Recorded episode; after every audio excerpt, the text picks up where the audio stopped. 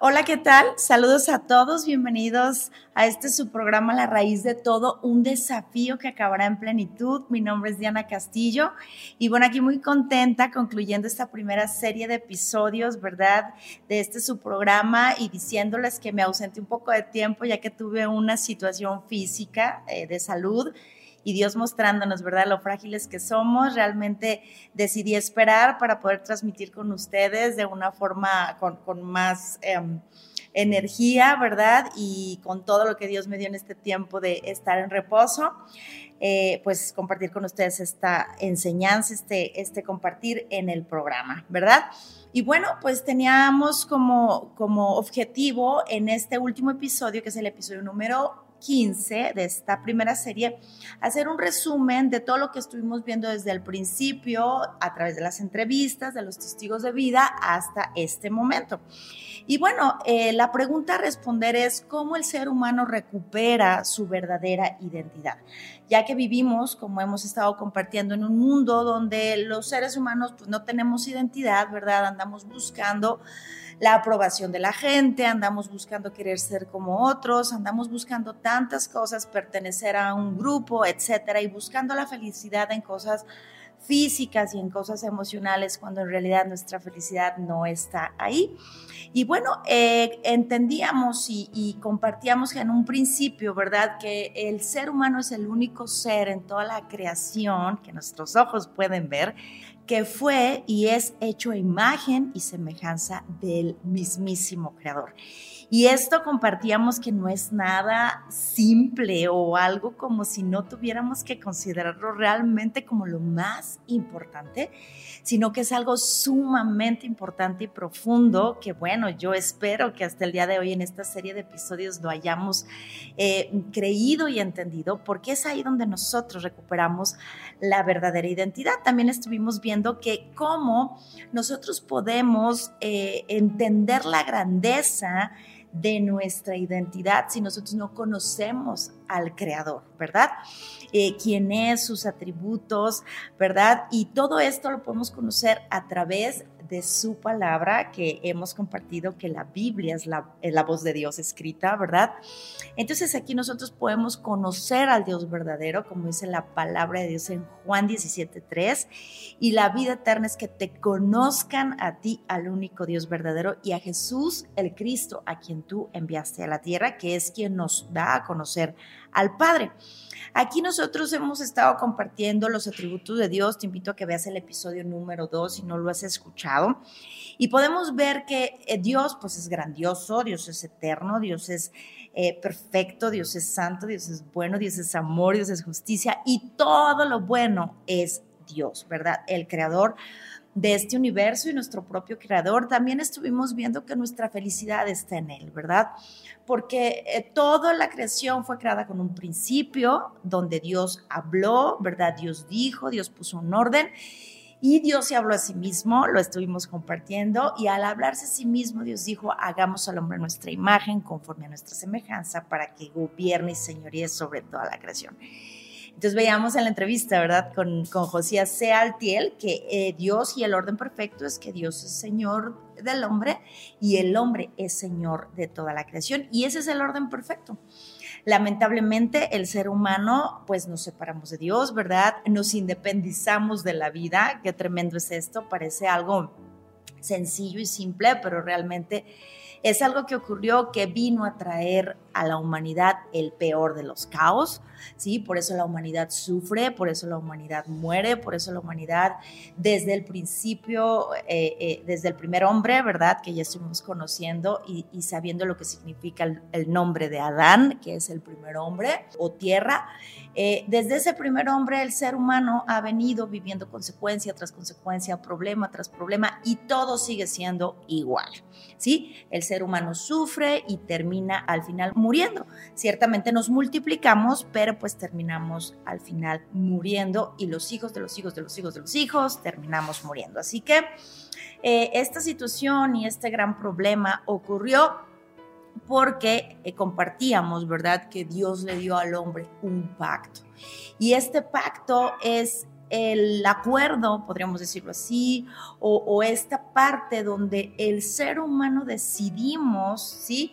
Tener esa relación con Dios, porque Dios da un pacto, ¿verdad? Para que nosotros ratifiquemos esa relación que, queremos tener con nuestro Creador, con, con, el Padre, porque ya estuvimos conociendo esa parte, lo que significa Padre, al que perteneces, el que creó las cosas, el autor de la creación. Y este pacto, ¿verdad? Porque Dios es el que lo da, porque Dios no va a fallar al pacto, este pacto el hombre lo rompimos, ¿sí? Y entonces al romper ese pacto, nosotros eh, desde nuestro corazón decidimos independizarnos y ser estos seres que vivamos, ¿verdad? Y que tratamos siempre de resolver y de vivir la vida a nuestra manera, separados de Dios, no tomando en cuenta a Dios para nada. Aquí viene algo muy tremendo que estuvimos viendo en las evidencias obvias de la realidad humana, que todo lo que el hombre era con Dios y tenía con Dios y disfrutaba con Dios, ahora el hombre al quererse o pretender independizarse de Dios, viene algo, ¿verdad? Que el hombre ya no quiere a Dios, Dios le estorba, ¿verdad? Eh, no quiere sus mandamientos, eh, no quiere sujetarse a Él, ¿verdad? A su persona, porque también veíamos que los mandamientos de Dios eh, reflejan su carácter y entonces cuando nosotros nos revelamos ante sus mandamientos, pues nos estamos revelando ciertamente ante su persona. Es así como el hombre terminamos, terminamos así y terminamos muriendo, ¿sí? Veíamos también que este pacto, ¿verdad? Dios lo dio en un principio, que era un pacto de obras, pero ahora es un pacto eterno. Y ese pacto eterno es la respuesta que Dios dio al hombre, la solución, ¿sí? la buena noticia que nos salva, ¿verdad? La palabra salvación muchas veces la relacionamos con algo religioso, ¿no? Pero en realidad la salvación es volver a Dios, porque nosotros separados de Dios no podemos hacer absolutamente nada. Entonces Dios da ese pacto eterno para que nosotros volvamos a Él y ese pacto eterno es Dios buscándonos a nosotros, que es la buena noticia de salvación que está en la Escritura, desde Génesis hasta Apocalipsis.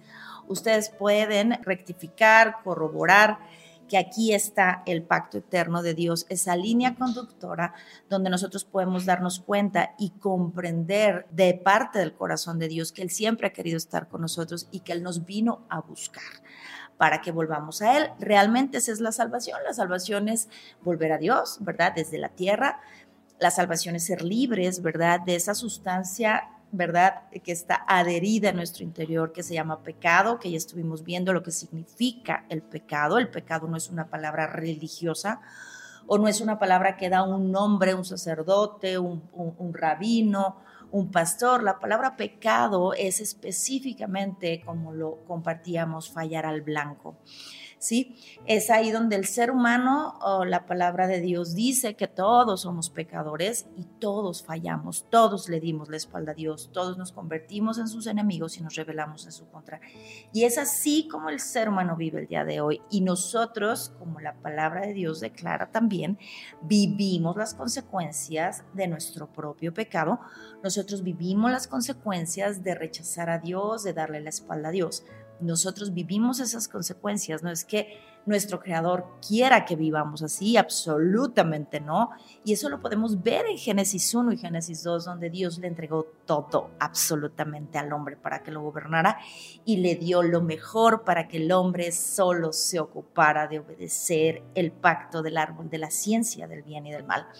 Sin embargo, en la desobediencia nosotros podemos ver que el ser humano caído estamos así en continuo eh, egoísmo, el pensar que nosotros podemos, que nosotros vamos a salir, y esa es una parte, ¿verdad?, de la enseñanza y de un engaño, ¿verdad?, de por ahí, de la serpiente antigua que le dice al hombre, tú puedes, tú eres un campeón, tú lo vas a lograr, logra tus sueños, eh, y, y en realidad, pues puede ser que sea algo temporal, pero al final todos nos enfrentaremos a esa cita que es la muerte y un día estaremos delante de nuestro Creador entregándole cuentas de lo que hicimos con este aliento de vida que Él nos regaló y que nos ha dado para que nosotros tengamos la oportunidad gloriosa y maravillosa de arrepentirnos y de volver a Él. Y veíamos que el arrepentimiento es algo bien hermoso porque eh, Dios nos está dando la oportunidad del arrepentimiento em, lo veíamos, ¿verdad? Porque tampoco es una palabra religiosa, es cambiar de pensamiento. Y es como cuando te enojas con alguien, ¿verdad? Y cometes un error contra esa persona que, sabes que es importante para ti y, reconoces que fallaste y esa oportunidad que esa persona te está dando de reconocer tu error y acercarte, ¿verdad? Porque la palabra ofrenda, por ejemplo, significa acercarse a y entonces llegas con esa persona que amas mucho y le llevas un ramo de flores y le dices, me arrepentí, perdóname, ¿no? y llegas con esa ofrenda, con ese regalo y con Dios es igual. El arrepentimiento es reconocer que le fallamos, reconocer que hemos estado separados de Él haciendo nuestra voluntad porque ni siquiera conocemos su voluntad. Y, acercarnos a Él y decirle, perdóname, he fallado, pero ahora quiero realmente estar contigo y quiero dejarme dirigir por ti. Entonces el arrepentimiento es esa parte de un cambio de pensamiento en nuestra mente y ahora sí eh, entro a esa relación, creo su buena noticia, creo su pacto y ahora sí yo, a través de que Él me buscó primero, yo puedo tener la oportunidad de buscarlo a Él en ese arrepentimiento. Entonces veíamos también que en esta relación, cuando nosotros reconocemos que el problema que yo tengo es estar separado de Dios, ¿verdad? Por mi pecado, porque es el pecado lo que me separa de Dios, ya que es una decisión interna de, no querer obedecerle y, y, no conocerlo, ciertamente, estar en ignorancia.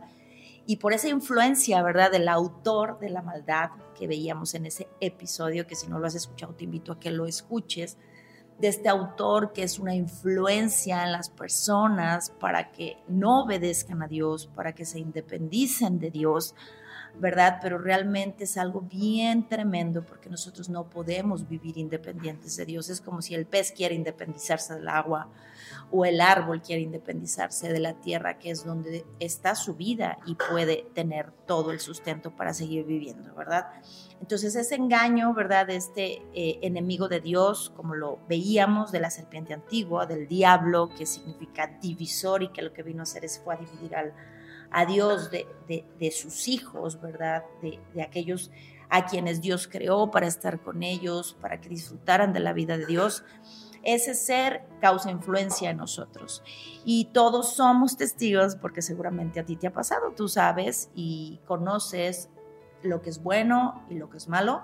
Sin embargo, en ti siempre hay esa parte de decidir y como dice la palabra de Dios, y por eso la palabra de Dios no se equivoca, ¿verdad? Que sabemos lo que está bien y no lo hacemos y terminamos haciendo lo que está mal. Y esa es la influencia, ¿verdad? Como dice en Efesios 2.2, que estábamos muertos en delitos y pecados, obedeciendo al diablo, el que opera en el corazón de los que se niegan a obedecer a Dios. Ahí estuvimos viendo también y conociendo que el corazón es la parte de nuestra conciencia, nuestra mente, donde están todas nuestras decisiones, pensamientos, sentimientos, eh, donde surgen los anhelos de nuestras sensaciones físicas, ¿verdad? El reconocimiento y toda esta parte. Entonces ahí es donde está operando el enemigo de Dios en el corazón de los que se niegan a obedecer a Dios y entonces nos mantiene ignorantes de su palabra ¿verdad? Nos mantiene ignorantes de su palabra y nos mantiene en ese pecado, en esa rebeldía en contra de Dios. Compartíamos, ¿verdad?, que las personas eh, eh, muchas veces pensamos que la vida es esta vida, ¿verdad? Pensamos que nuestra vida bios, que es la vida física, la vida que se alimenta con comida, con agua, que es ahí donde me pegó, ¿verdad? La enfermedad ahora que estuve un poco enferma de, de una vértebra, ¿verdad? Que es el cuerpo. Pero al final nos damos cuenta lo frágiles que somos, ¿verdad? Esta vida bios, que es la vida física, es una vida que un día se va a terminar, es una vida que es temporal y pues eh, la evidencia está en que todo, toda la humanidad muere, este, las plantas mueren y como hemos venido compartiendo desde el principio, que la creación quedó sujeta a la maldición de Dios en contra de su propia voluntad. Y la vida bios, pues cualquier cosa tiene vida bios, ¿verdad? Y esa vida bios es temporal. También estuvimos hablando de la vida sujei, que es la vida del alma, que es la vida donde están eh, pues nuestro corazón, nuestro, nuestros pensamientos y toda esa parte, ¿verdad? Que también es temporal y hablábamos que nuestra alma no fue diseñada absolutamente para gobernar. Nuestra alma fue diseñada por Dios y es el vínculo entre la vida Dios, o sea, la vida del cuerpo y el espíritu de Dios.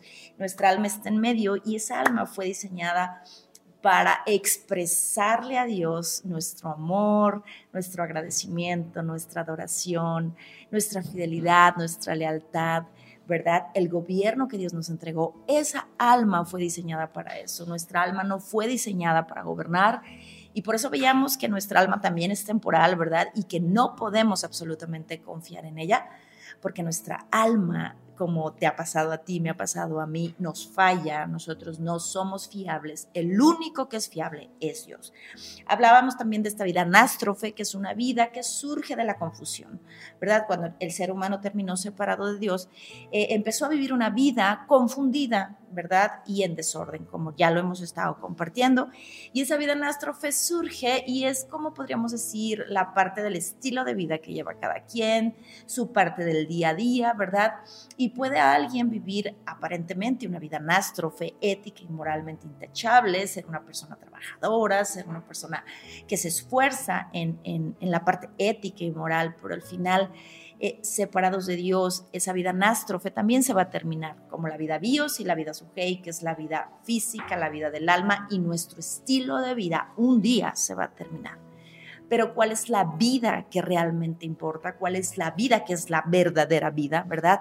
Hablábamos de la vida Zoe, esa es la vida eterna, esa es la vida de Dios, ese es el ruaj de Dios, que es su aliento de vida, el cual compartió con el hombre desde el principio ese aliento que se fue, ese aliento que se perdió y que por eso empezamos a vivir una vida de confusión, centrados en una vida física y centrados en una vida emocional, pero sin la vida eterna de Dios. Y sin esa vida eterna de Dios, ¿qué pasa? Viene la muerte, porque la ausencia de la vida es la muerte. Entonces hemos estado compartiendo aquí que lo más importante es esa vida Zoe y que en donde, ¿verdad? Nosotros vamos a dedicar realmente el tiempo, qué es lo que realmente vale la pena.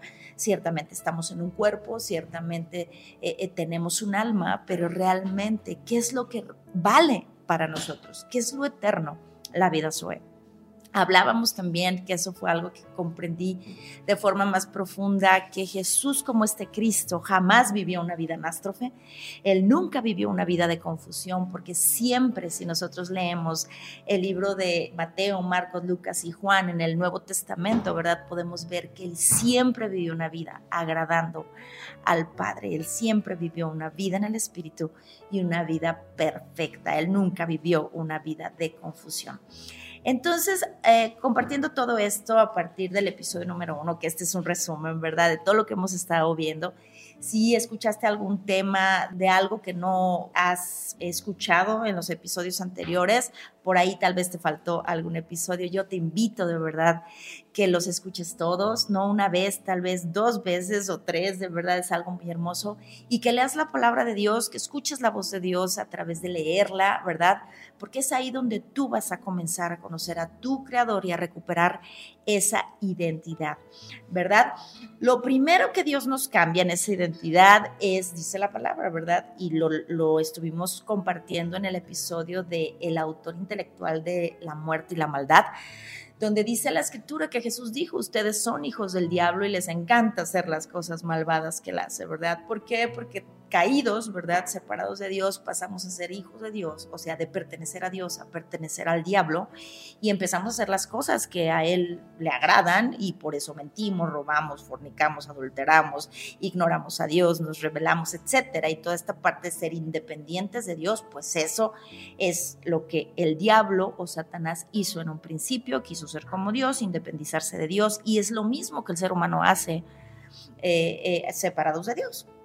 Entonces la identidad que Dios da al hombre, lo primero que Dios cambia en el hombre, el primer título que nos es renovado a nosotros es pasar de ser hijos del diablo a ser hijos de Dios, por esa gratitud que Él entregó. Y entonces ahora nosotros estamos agradecidos por esa obra en el nuevo pacto, porque Él vino a buscarnos a través de su Hijo, quien es Jesús El nombre de Jesús significa el Salvador. Cristo es el oficio que vino a establecer a esta tierra, de la forma en como Él iba a venir a salvarnos, como ese rey a liberarnos de Satanás y de la muerte eterna como ese sacerdote a darnos vida a través del perdón de nuestros pecados en ese sacrificio que hizo en la cruz y como ese profeta dándonos palabras de vida eterna que tú encuentras aquí en su enseñanza, en su vida y en esa plenitud de su mensaje que es perfecto porque Él no se equivoca y Él es perfecto y Él es ese profeta que vino a encontrarse porque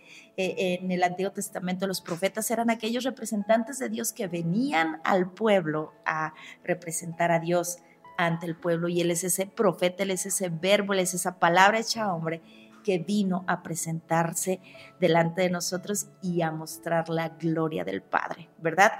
Entonces, Él es este Cristo, ¿verdad? Eh, plenamente hombre y plenamente Dios. Ese es el misterio de la buena noticia que Dios vino a buscarnos a través de su Hijo.